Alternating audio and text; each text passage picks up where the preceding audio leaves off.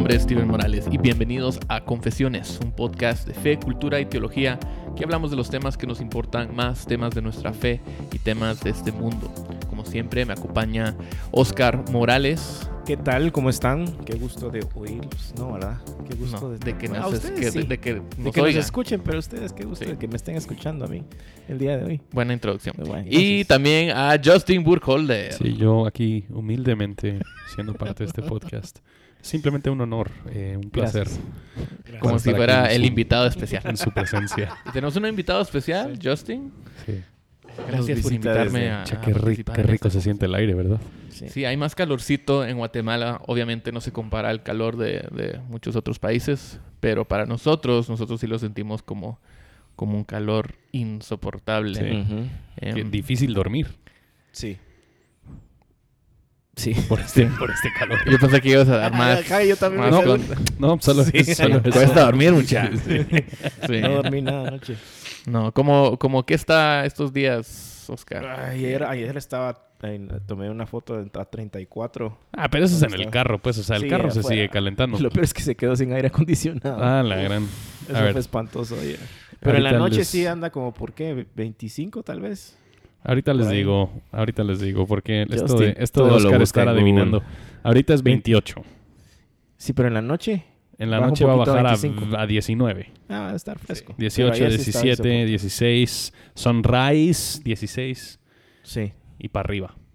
Sí, Sí. y para eso, eso, es- o sea, para nosotros eso es es bastante. bastante. Sí, o sea, sube, sí, o sea, hoy- el mañana va a ser 29. En Fahrenheit, ¿qué es? Como 40 más. Su- Algo así. sumarle Qué- 40. Qué interesante un podcast hablando del clima.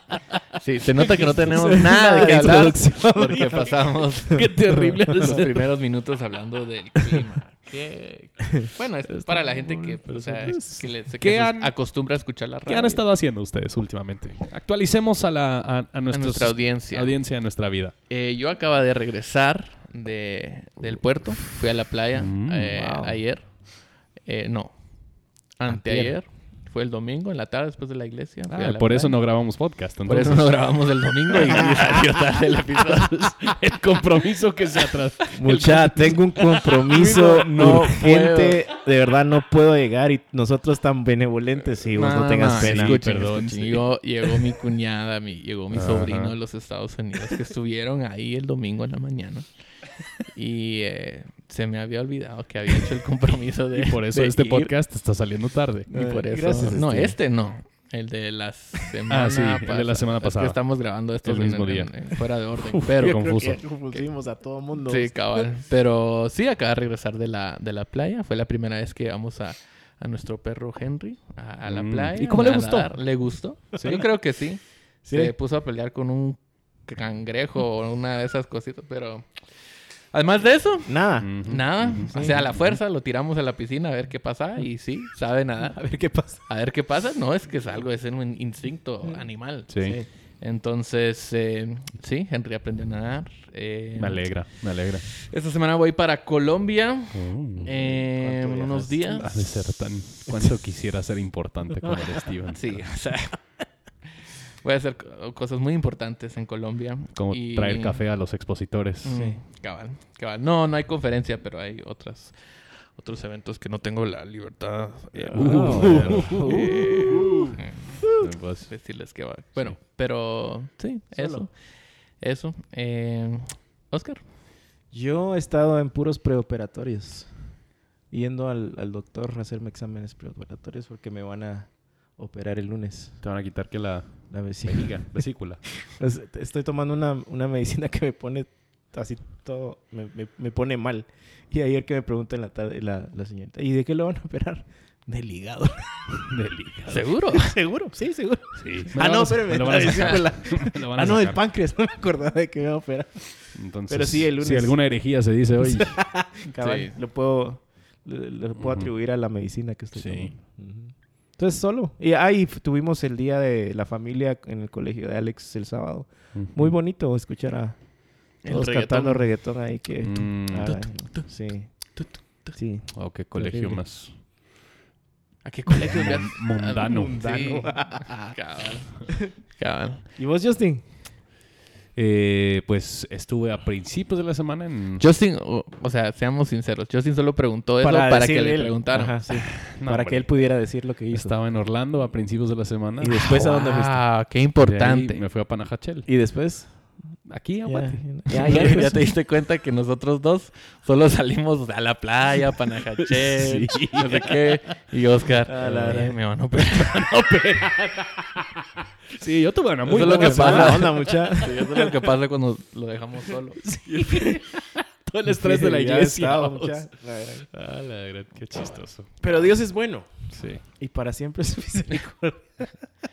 Vos, Oscar, tenés que dejar de tratar de hacer las Sí, pues yo no, yo no estoy al haciendo tema. nada. Eso fue, No, hombre, eso fue casaca, natural. Eso fue natural.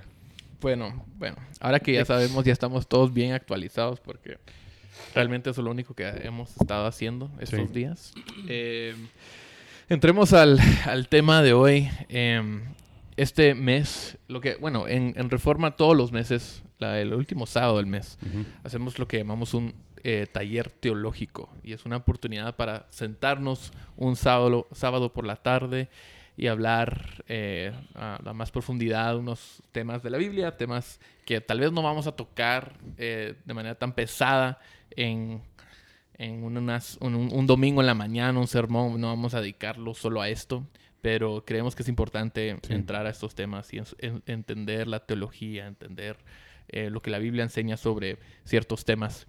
Eh, y hasta este punto hemos hablado sobre cómo leer la Biblia, bibliología, eh, Mm, Centralidad del Evangelio. centralidad del Evangelio. Y una sola, bueno, uno sobre cómo leer la Biblia y la otra sobre bibliología. Cabal. Sí. Eh, cómo leer la Biblia, coma, bibliología. Entonces, eh, entonces sí, hemos hablado sobre varios temas y este mes eh, nos toca hablar sobre la doctrina de Dios, Sí. eh, que suena, no sé, o sea, suena como que lo más, debería ser de lo más básico, fundamental a la fe cristiana. Es la, la pregunta esencial ahí, o sea, es, es ¿podemos conocer a Dios? Sí. Y si podemos conocer a Dios, ¿cómo lo podemos conocer? Y si, y si lo podemos conocer, entonces, ¿qué son las cosas que Sí. podemos conocer a- acerca de Él? Eh, no solamente quién Él es, pero también lo que Él ha hecho. Eh, entonces vamos a eh, hablar sobre, sobre este tema.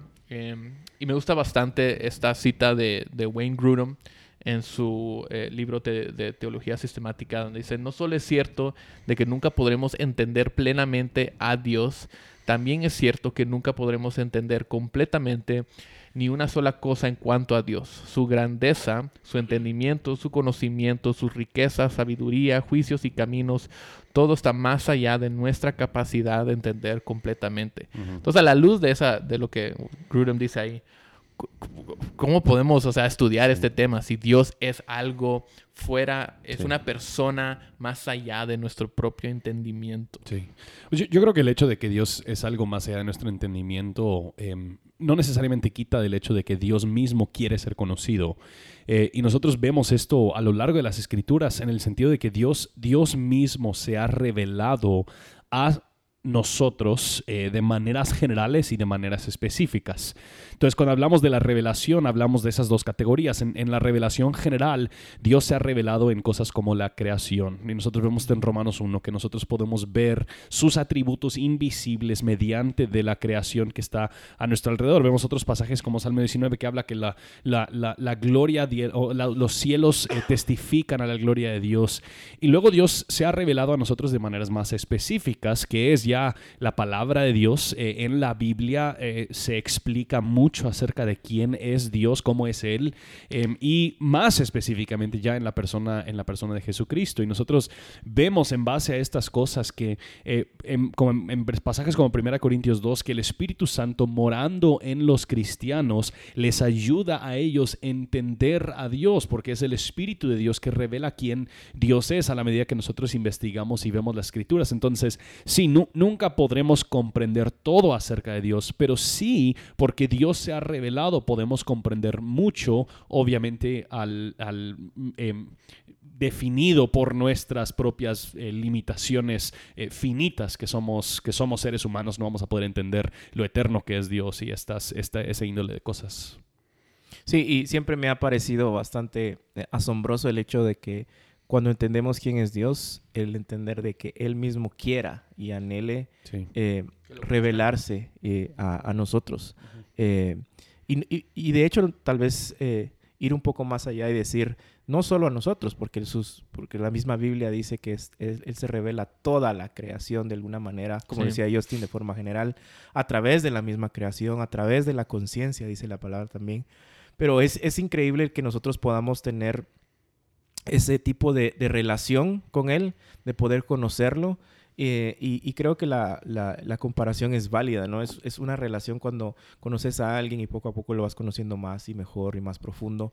Eh, es increíble cómo nosotros podemos llegar a conocer a Dios a través de la persona de Jesucristo, obviamente relatada en la palabra, en la palabra de Dios. Sí, ¿verdad? yo recuerdo que el primer libro de teología que, que alguien me regaló, el primer libro de teología que yo leí fue eh, Conociendo a Dios de J.I. Packer. Wow. Ujú.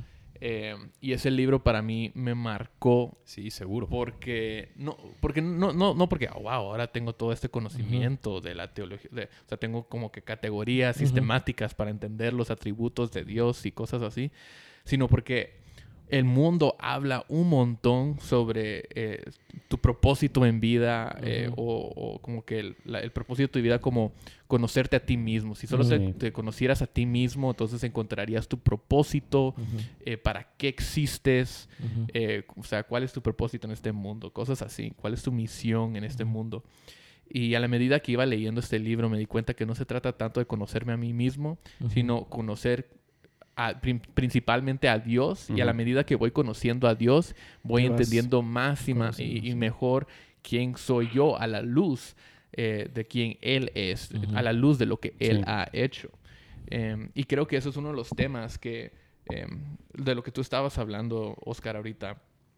Cuando conocemos eh, más a Dios, cuando entendemos mejor su carácter, su naturaleza, eh, y que, o sea, que en, en sí mismo, en su naturaleza, existe este deseo de revelarse, de que lo conozcamos a Él. Esto no es algo que nosotros simplemente hacemos, porque también hay gente que como que resiste la, Ujú, la sí. teología o estudiar la teología porque es como que lo ven como demasiado, una manera demasiado académica de relacionarse a Dios y no es eso, sino No. que es simplemente queremos conocer a nuestro creador, queremos conocer al Dios de todas las cosas, el Dios del, del universo, porque eso nos ayuda a, a Sí. conocer, o sea, es conocerlo como conocieras, Pues, como yo, conocerías a creo una que es persona. como, yo creo que es también como cualquier, cualquier eh, matrimonio. A la medida que yo voy conociendo más y más a mi esposa, mi amor por ella profundiza, mi amor por ella crece. Yo creo que ese es el punto en conocer a Dios, es que nosotros podemos saber más claramente quién es y cómo es este Dios que nosotros decimos amar. Todos los domingos nos reunimos y estamos cantando a este Dios, pero en muchos casos nosotros ni sabemos cómo Él es.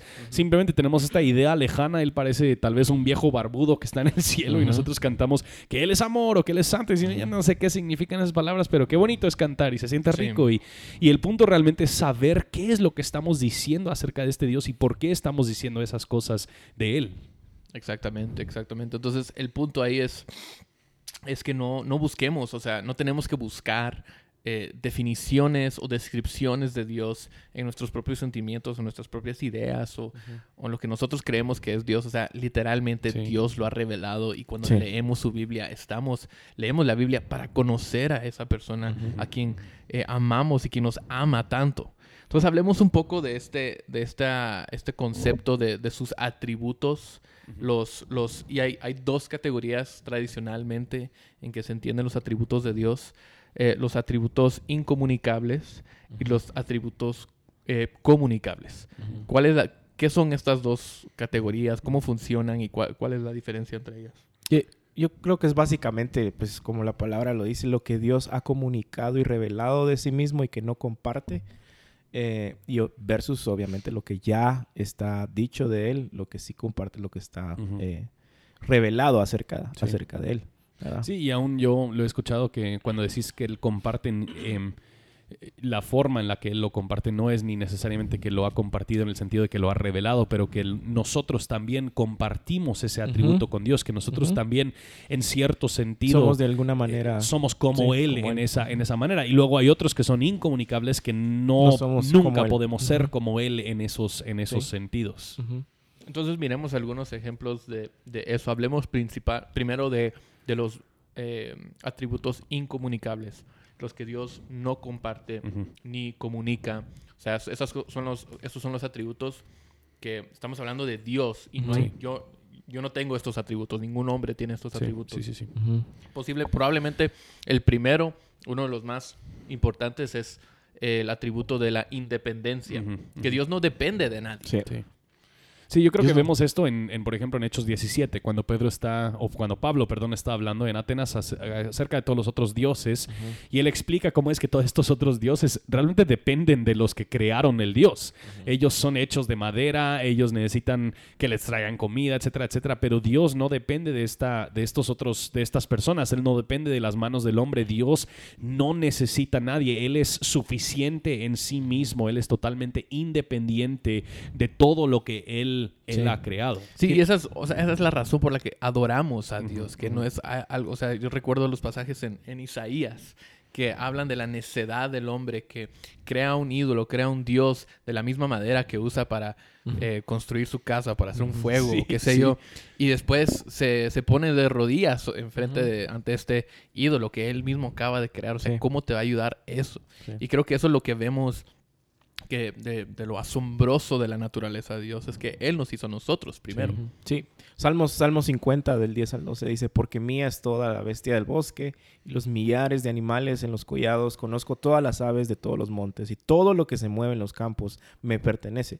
Si yo tuviese hambre, no te lo diría a ti, porque Mm, mío mm. es el mundo y su plenitud. O sea, de nuevo esta misma idea de Sí. que Él está eh, fuera de tiempo, Él está fuera de nuestro espacio, Él, él es dueño de absolutamente todo, Él no necesita, no depende de, de- Sí. de- de- de lo que nosotros como seres humanos podemos depender. Sí, eso, y eso corre en la cara de todo este, de toda esa idea de que la razón por la que Dios nos creó es porque Él nos Estaba solo. necesitó, ¿verdad? Él estaba solito.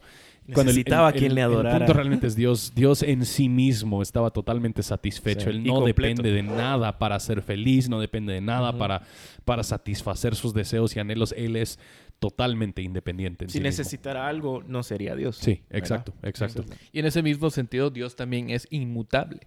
Eh, él no cambia, Él no empeora, Él no mejora, eh, porque si mejorara, entonces eh, significaría que no, no, No era Dios. no era Dios, ¿verdad?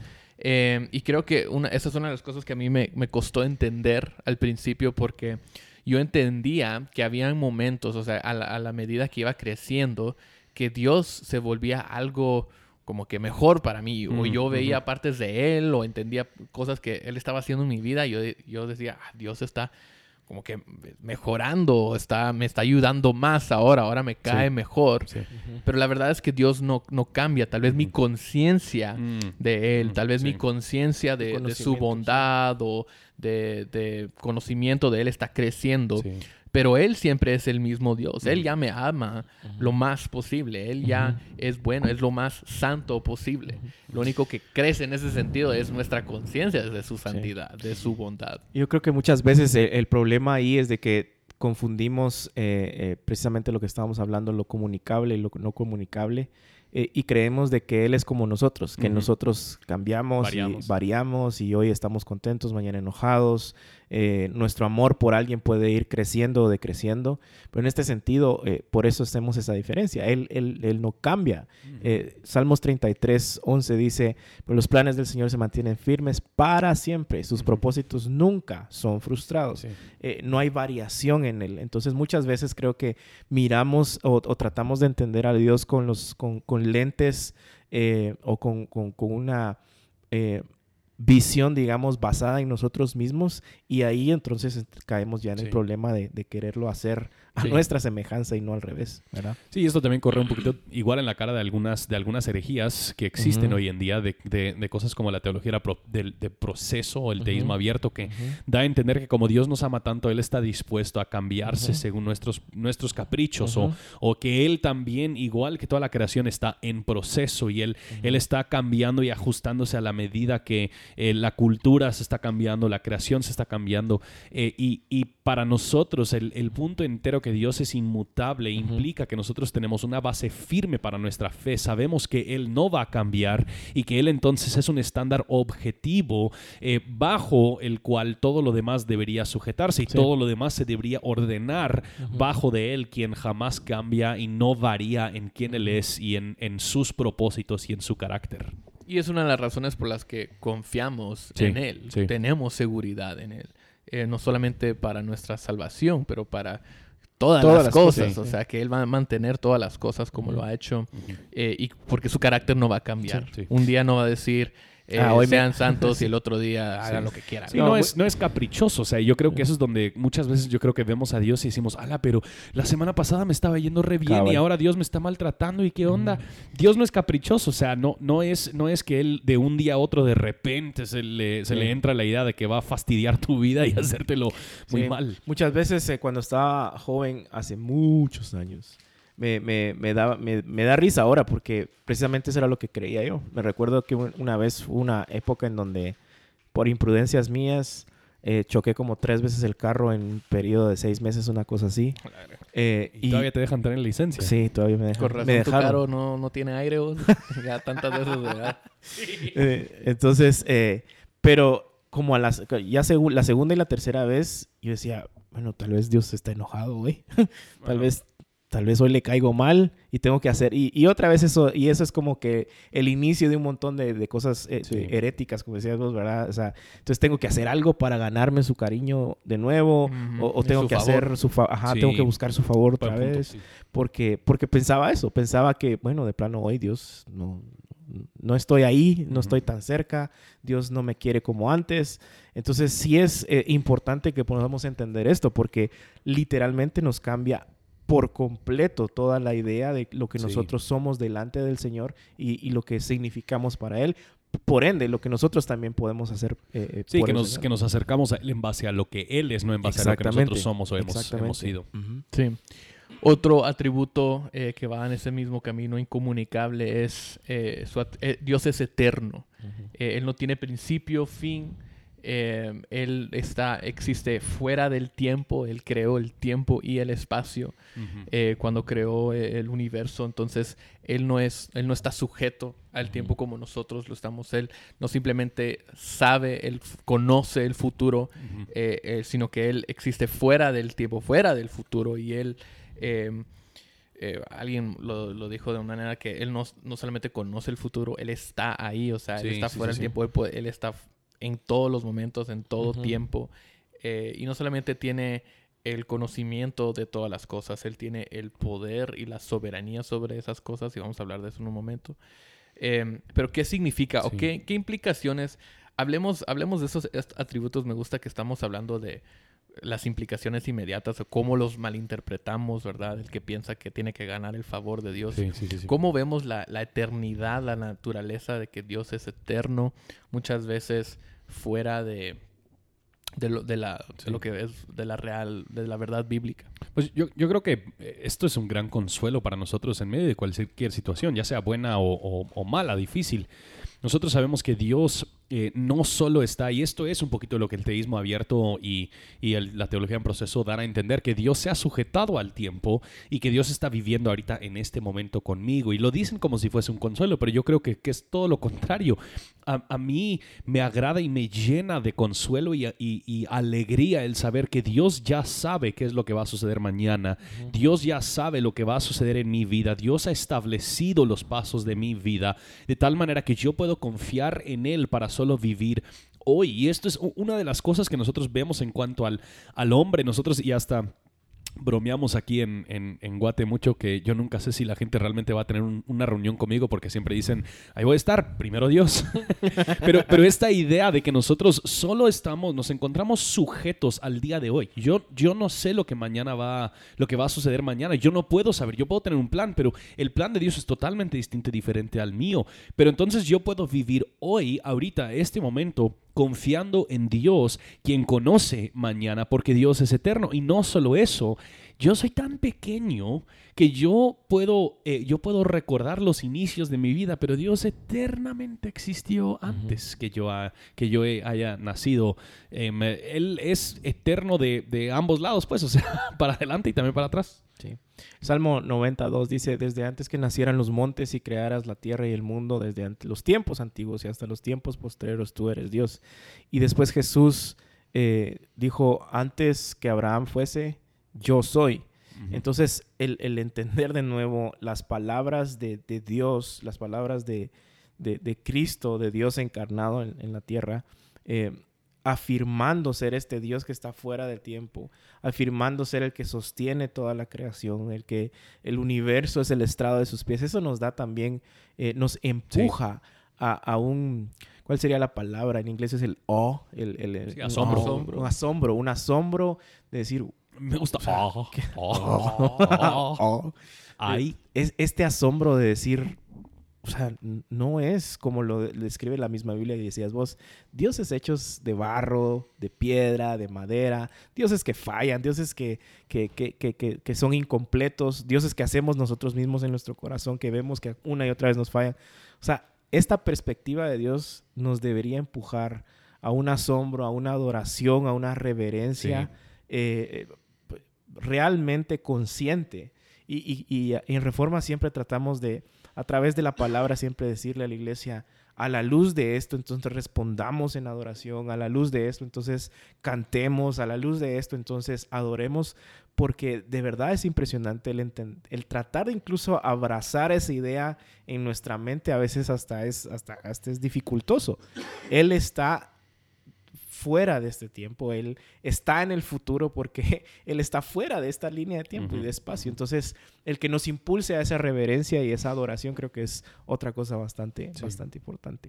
Sí, otro atributo es el de su omnipresencia. Dios está presente en todos los lugares, en todo el tiempo. Él no está limitado a su presencia, no se limita eh, a, un cuerpo o a un lugar eh, o nada por el estilo. Él no tiene un, tamaño, dimensiones en, los en el sentido que entendemos nosotros, eh, cada, que cada persona ocupa cierto espacio.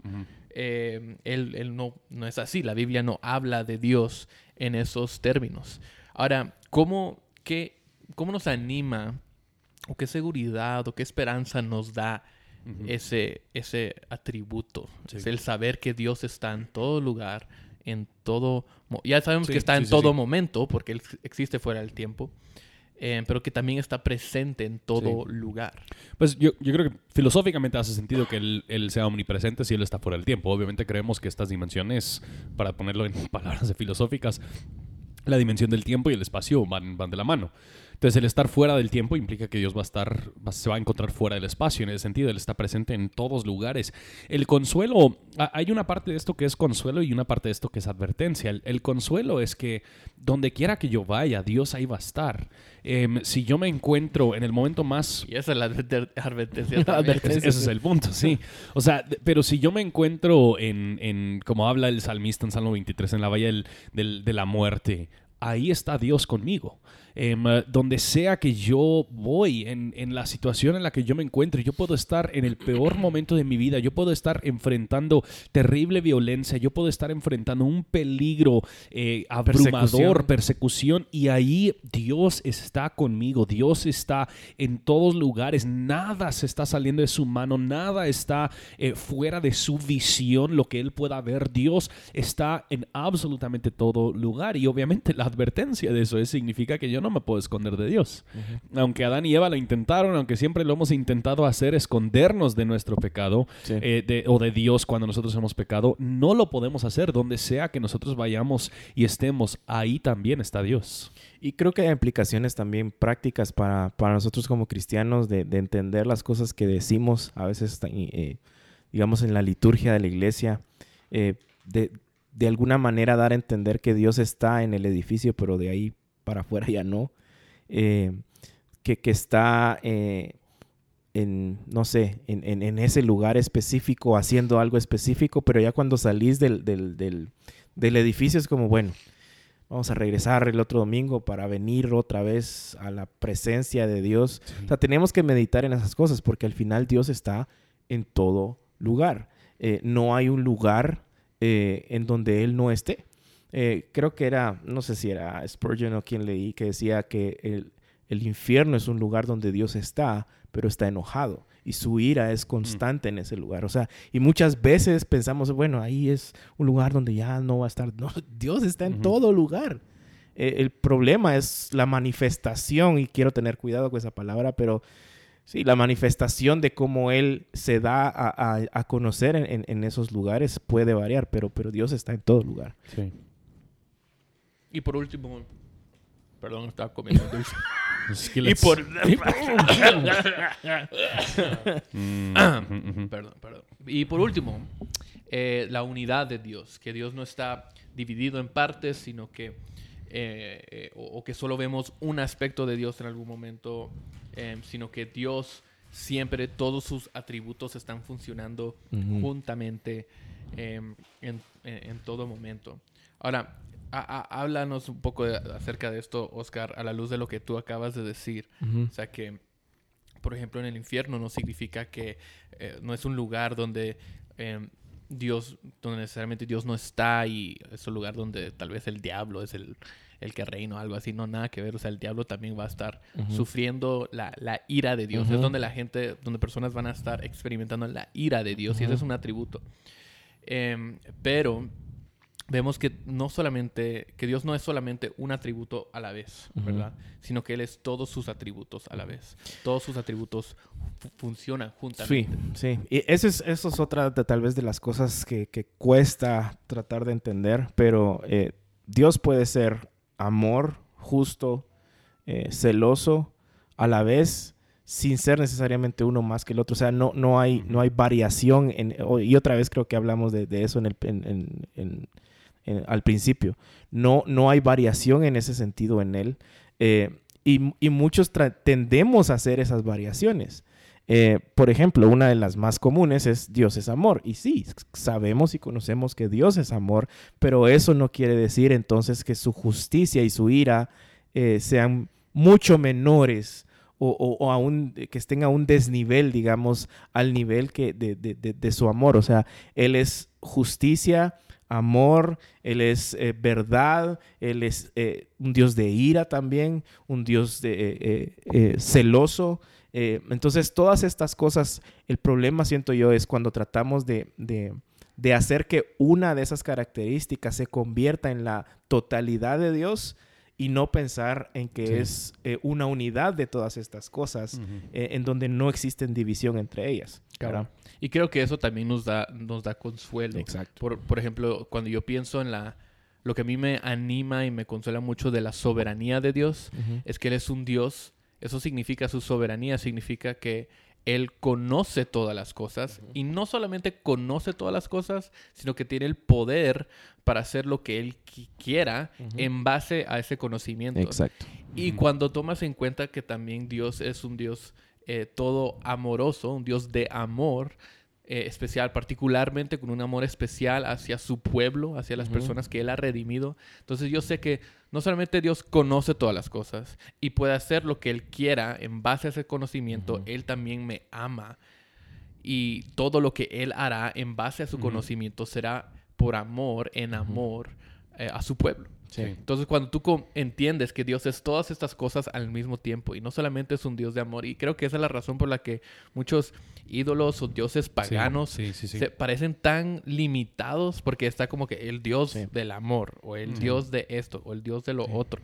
O sea, todos esos son como que solo atributos, pequeños atributos de un Dios mucho más grande que trabaja y usualmente, en Usualmente esos dioses creo que terminan reflejando lo que nosotros quisiéramos ver más de en nuestro Dios. O sea, eh, solemos, solemos eh, crear dioses a nuestra, a nuestra manera y a nuestra, a nuestra forma. Entonces, cuando reducimos quién es Dios a estos otros atributos y de repente no empieza a hacer sentido cómo podría ser uno sin ser el otro, eh, nos empezamos a dar a entender que el, concepto de Dios que nosotros teníamos era uno que nosotros mismos concebimos, que no era, no es lo que Dios mismo revela y eso es lo que hace que precisamente lo que dijiste, Oscar, la naturaleza de Dios sea tan compleja que no la podemos comprender en su totalidad, pero que Dios puede ser todas estas cosas sin que haya variación o duplicidad en Él. Él es todas estas cosas, sin, sin, sin que esto genere conflicto dentro de sí, mismo.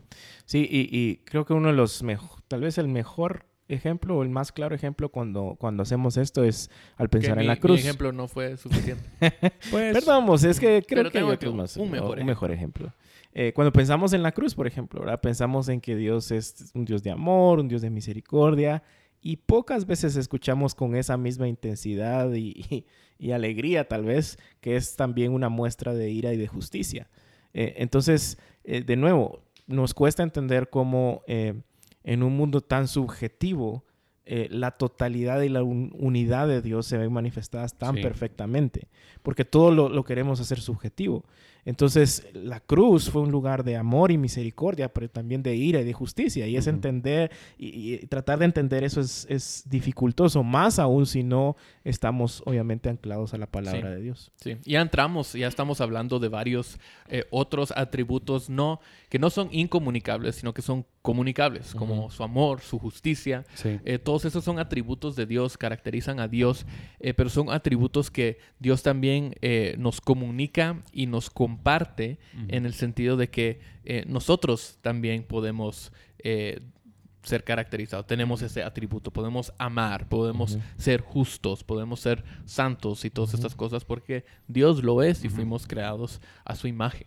Entonces hablemos, hablemos acerca de algunos de estos atributos. ¿Cuáles son los atributos que a ustedes eh, se les vienen a la mente como tal vez los principales o los más comunes que hemos eh, visto dentro de la iglesia. Sí. Pues yo creo que, yo creo que obviamente amor es, es, uno que nosotros vemos en muchos casos. Y este, este atributo siempre es curioso porque eh, Primera Juan nos dice que Dios es amor. Em, la, la, una de las cosas que describe más claramente quién Él es es su amor. Y Él nos ha creado a nosotros. Y cuando en particular empezamos a considerar amor relacional, nosotros entendemos, no vamos a hablarlo, pero sería buen podcast hablar de la Trinidad, pero eh, dentro de la Trinidad hay amor eh, perfecto.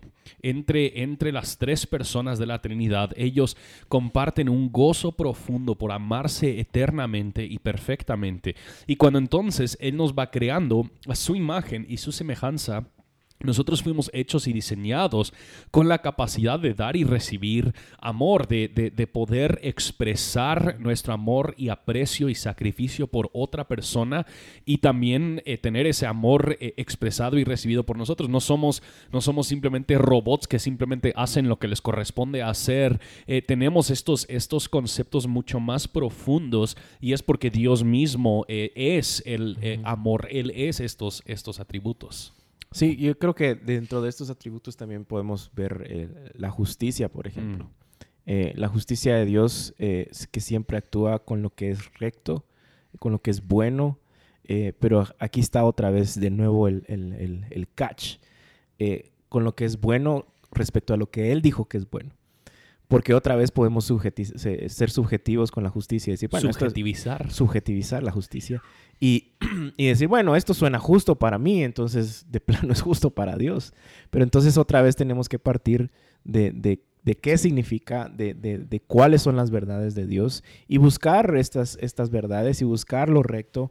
Eh, ¿Qué es lo que él está normando? Y valdría la pena decir que porque entró el pecado, todas estas cosas que nosotros fuimos diseñados para reflejar de Dios han sido tergiversados. Entonces, aunque nosotros tengamos este sentido de justicia o este sentido de amor, ahora eso, eso se, ha dado la vuelta y no lo expresamos tal y como Dios lo es. Entonces, sí queremos justicia, pero siempre lo queremos a nuestra forma, a nuestro favor, eh, a nuestros, en nuestros derechos. Sí queremos amar, pero el amor rápidamente se vuelve lujuria y se vuelve aprovecharme de otra persona para que ellos sirvan mis propósitos y mis necesidades. Todos estos atributos que compartimos con Dios tienen su, por decirlo así, su lado oscuro eh, que sucede porque ha entrado el pecado y ha tergiversado nuestra naturaleza entera. Y creo que eso es uno de los puntos que, que me di cuenta cuando estaba leyendo ese, ese libro, el de Packer, em, que cuando hablamos de estos atributos, los comunicables, eh, sí, nosotros comunicamos, nosotros expresamos en cierto grado este atributo eh, de la misma manera que Dios lo hace. Em, pero no lo hacemos perfectamente. Sí. Eh, y, y cuando hablamos del amor de Dios, estamos hablando, o cuando yo digo eh, Dios te ama, es algo muy diferente, es un amor muy diferente a, por ejemplo, si yo te diría yo te amo, si le diría algo, eso a mi esposo o algo así. Dímelo, Steven. Te amo, Justin. Gracias, gracias. Por ejemplo, o sea, a mí, eh, no, a mí no me... Oscar, eh, déjame, deja que termine, por favor. no, o sea, por ejemplo, o sea, si yo le puedo decir a mi esposa, mi amor, yo te amo, eh, con O todo el amor del mundo, o qué sé yo, y le puedo decir, eh, yo hasta, qué sé yo, eh, moriría por ti. Si entra alguien con una pistola y o sea, yo me tiraría enfrente y, y moriría por ti. Pero la verdad es que yo no sé si eso va a pasar. Yo no sé cuándo va a pasar, si va a pasar. Yo no sé a dónde va a disparar. Yo no sé la trayectoria de la bala. O sea, yo no tengo ese conocimiento. Yo no tengo eh, todo el poder para poder detener a esa persona o para llegar a tiempo o, o saber. O sea, yo no tengo el conocimiento Sí. ni el poder que Dios tiene. Pero si Dios, te, Dios dice, yo te amo y te voy a cuidar Mm. y voy a morir por ti. Entonces, eso es algo donde nosotros vemos que Él sí tiene todo el conocimiento, Él sí tiene todo el poder. Nuevamente, esta es la unidad de sus atributos, que cuando Dios dice, yo te amo, eso carga mucho más peso que un hombre, una mujer diciendo, Y, te y amo. demuestra esa misma unidad que estamos diciendo entre estos atributos que, eh, o sea, como vos decías, puedes, puedes amarla, pero no, no tienes el conocimiento que Dios tiene, no tienes la soberanía, no tienes todos estos otros atributos que van de la mano que Dios siempre está amando perfectamente, pero también siempre está siendo perfectamente soberano, lo cual implica que cuando las cosas malas nos suceden en nuestra vida, no simplemente suceden porque Dios es soberano, suceden también porque Dios es amor. Y Él tiene todas estas, todos estos atributos que, aunque compartimos en parte estos atributos, no los tenemos eh, en, en su totalidad, tal y como Él, él lo tiene. perfecta, digamos. Sí, Cabal, cabal. Y, y, que- y creo que eso también se, se expresa de, de- bueno, se puede expresar de tantas maneras. Em, pero, pero hablemos ahora de, de algunos otros atributos que tal vez eh, no escuchamos con tanta frecuencia. Eh, en la Biblia encontramos pasajes que dicen que Dios, eh, en 1 Corintios 14, Dios es un Dios de orden. ¿A qué se refiere eso cuando dice que Dios es un Dios de orden? Porque yo he escuchado personas decir, bueno, Dios es un Dios de orden, entonces o sea, organicemos nuestras No, vidas, no, mucha... No aplauden en. Ajá, o no aplaudan en los servicios, o no, nada de distracciones. Vamos a tener, o sea, tener Sí. servicio más aburrido. de- Sí. de Sí, lo- yo, o sea, yo- pues sí. Yo creo que sí hay un elemento de orden que es tal y como nosotros lo entendemos. Dios, Dios sí, sí hace las cosas, eh, vale la redundancia, En de orden. una forma ordenada. Em, hay, hay cierta, tal vez otra palabra sinónima, no, no, describe lo mismo, pero hay, hay cierta disciplina, hay cierta eh, lógica a lo que Dios hace. No es que nosotros vemos los actos de Dios y decimos, eso no hace ningún tipo de sentido, o que Dios eh, de repente es, eh, es random, al azar en la forma de que Él trata con la creación. Lo que Él está haciendo, hay, hay un orden. Ahora, eso no significa que nosotros siempre podamos entender el orden que Dios tiene. Yo creo que parte del, parte del, del, del del conflicto es que nosotros de repente ponemos a Dios en tela de juicio porque decimos, ah, pero eso no es lógico. Porque yo no lo entiendo. Sí, porque yo no lo entiendo. Y, y según quién, o sea, a final de cuentas, ¿cuál es tu estándar de, de lógica o de orden? Pero yo creo que hay una parte que es, que es eso y, y- y la otra parte simplemente es que sí, em, Dios, Dios eh, ordena en el sentido de que Él... él él pone eh, prioridad a todas, las, a todas las cosas de la creación y del mundo. Eh, hay ciertas cosas que tienen más importancia que otras cosas. Hay cosas que tienen menos importancia que otras cosas. Y Dios es el que define moralmente, éticamente, lo que es pri- eh, nuestra prioridad y lo, que, y lo que no lo es. En ese sentido, Dios, Dios es un Dios de orden. Y no creo que tenga nada que ver con aplaudir los domingos, pero Sí. podría estar mal. No, y, y- y también creo que tiene que ver mucho con la, con la palabra shalom, con la paz, eh, de entender de que todo lo que él hace no, no va a crear confusión. Sí, sí, No no, va- no- prospera. Exacto. Y, y que no, no va a haber, otra vez, vale la redundancia, un desorden en, la- en las cosas que, que, ah, pongamos esto Somos- aquí, esto somos allá, tan esto allá. buenos en definir. Esto creo que es la razón por la que no hemos nosotros escrito una teología sistemática. Fíjate. Y, y- y a pesar de que está continuamente involucrado y activo en, en nuestra vida, todo esto es eh, con, un, con un sentido de paz, con un sentido de, de shalom. Todo está bajo control. Eh, no, no hay un eh, caos en lo, que él, en, lo que, en lo que él hace. A pesar de que, como decías vos, muchas veces para nosotros probablemente siente, sí se Pa- siente parece así. caótico, sí. Pero ahí es donde otra vez el conocer a Dios, el conocer y saber quién es Dios, el decir, no, probablemente yo me siento así, pero yo sé y confío que Dios es un Dios de orden.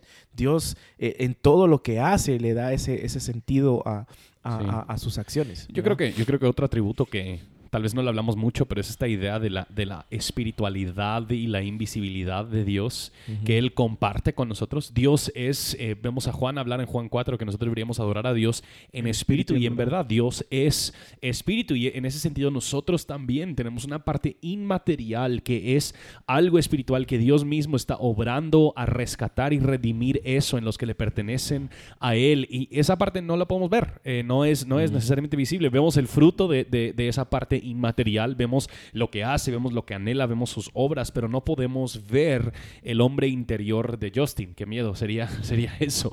Eh, no, no, no vemos esa parte porque también es, es espiritual y es invisible. Dios nos ha creado también con esta complejidad eh, en, en nuestra naturaleza porque reflejamos quién Él es eh, en sus atributos. Entonces no es que tengamos el poder de invisibilidad, sino que hay una parte de nosotros que es invisible. Sí, sí, sí, sí, sí, sí, Sí. eso. Es que como esta semana sale, ¿cómo se llama? Eh, Avengers. Infinity War. Avengers. Mm. ¿Vas a ir? Eh, No vas a ir. no Vas a estar en Colombia. sábado, probablemente. Porque tienes que esperar a tu esposa. Sí. Sí, porque Eso, de, Porque eso debiese haber sido, eso debiese haber sido el ejemplo. Yo amo a mi esposa tanto Cabal. que hasta la voy a que voy a esperar. a ver Sí. Infinity Solo War. vas a ver los O ella me va a esperar a mí, mejor dicho. Ay. Sí, pero eh, algún otro, ya, ya terminando, eh, algún otro atributo, hay muchos más, obviamente, eh, podríamos hablar sobre su omnipotencia, que en cierto sentido ya lo hemos hablado, podríamos hablar sobre su santidad, podríamos dedicar solamente un episodio Sí. a, a eso, que Dios es tres veces santo, que está separado del pecado y Celoso. celoso, Eh, em, su gracia, su misericordia, su paciencia, Su ira. su ira, su, su rectitud, su justicia, eh, también su voluntad, ese es otro tema. Sí, sí, sí. sí. Eh, hay demasiados aquí, pero por eso, bueno, este episodio va a salir después del taller teológico, pero espero que los Hayan ido. hayan ido.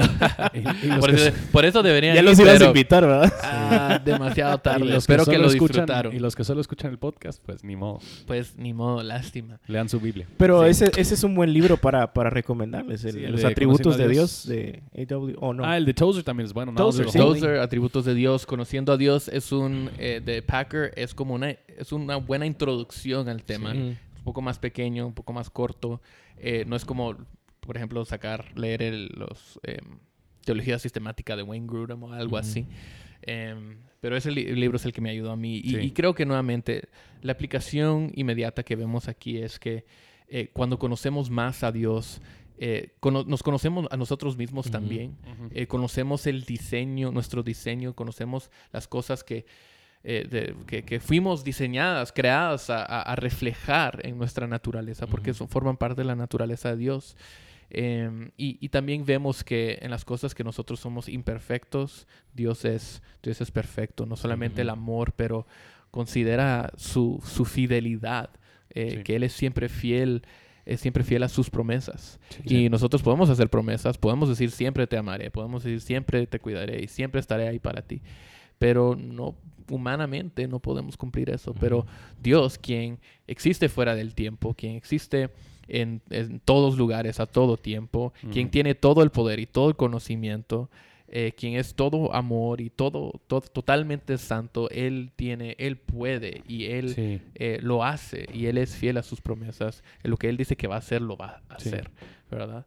Em, entonces creo que de esa misma manera podemos ir y puedes ir y te animo a que eh, leas tu Biblia y cada vez que te topes con un pasaje que habla acerca de la naturaleza, el carácter de Dios, considera cómo tú también eres llamado a, a reflejar eso en Mm. ciertos sentidos, si es un atributo comunicable. Eh, o si es incomunicable, algo que nosotros no compartimos, como su eh, eternidad o eh, su sí. independencia, inmutabilidad, esos atributos, o sea, dale gracias a Dios Sí, que Él es eso, que Él es las cosas que nosotros no somos. Y que nos empuje a adoración, como decía, ese, ese asombro, ¿verdad? Sí. A poder realmente reconocer quién es Él. Sí, exactamente. Eh, nuevamente hay mucho más que podríamos decir sobre este tema y hay varios recursos que ya hemos recomendado. ¿Hay algún otro eh, sobre la naturaleza de Dios? O sea, si quieres libros más O sea, sí, eh, específicos buenos- sobre un atributo, o sea, la, santidad de Dios. La doctrina de Dios de John Frame es muy bueno, pero es Mm. pesado. O sea, es, es Sí. un libro de texto, pero muy bueno. Sí. Eh, pues eh, también pueden ir a la página de Coalición por el Evangelio y Ah, encontrar varios artículos ahí. Solo Sponsored by. atributos de Dios y ah, vengan, vean que salga ahí. que sale, que sale. Pero bueno, eh, gracias. ¿Algún otro comentario antes de Deberíamos hablar con el director de operaciones de Coalición por el Evangelio para ver si no patrocinan el podcast. ¿Qué pensás, director de operaciones? Mira, hay un blog de un chavo, chavo que se llama Steven Morales. Ahí en el, en el lado pueden Ellos sí poner una imagen. de- anuncio. Bueno, ni modo.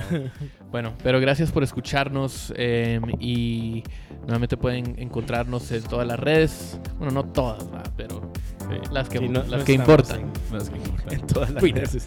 Sí. Twitter. En Twitter, Twitter, en Instagram. Instagram. y- bueno, eh, gracias por escucharnos. Nos vemos. Nos vemos.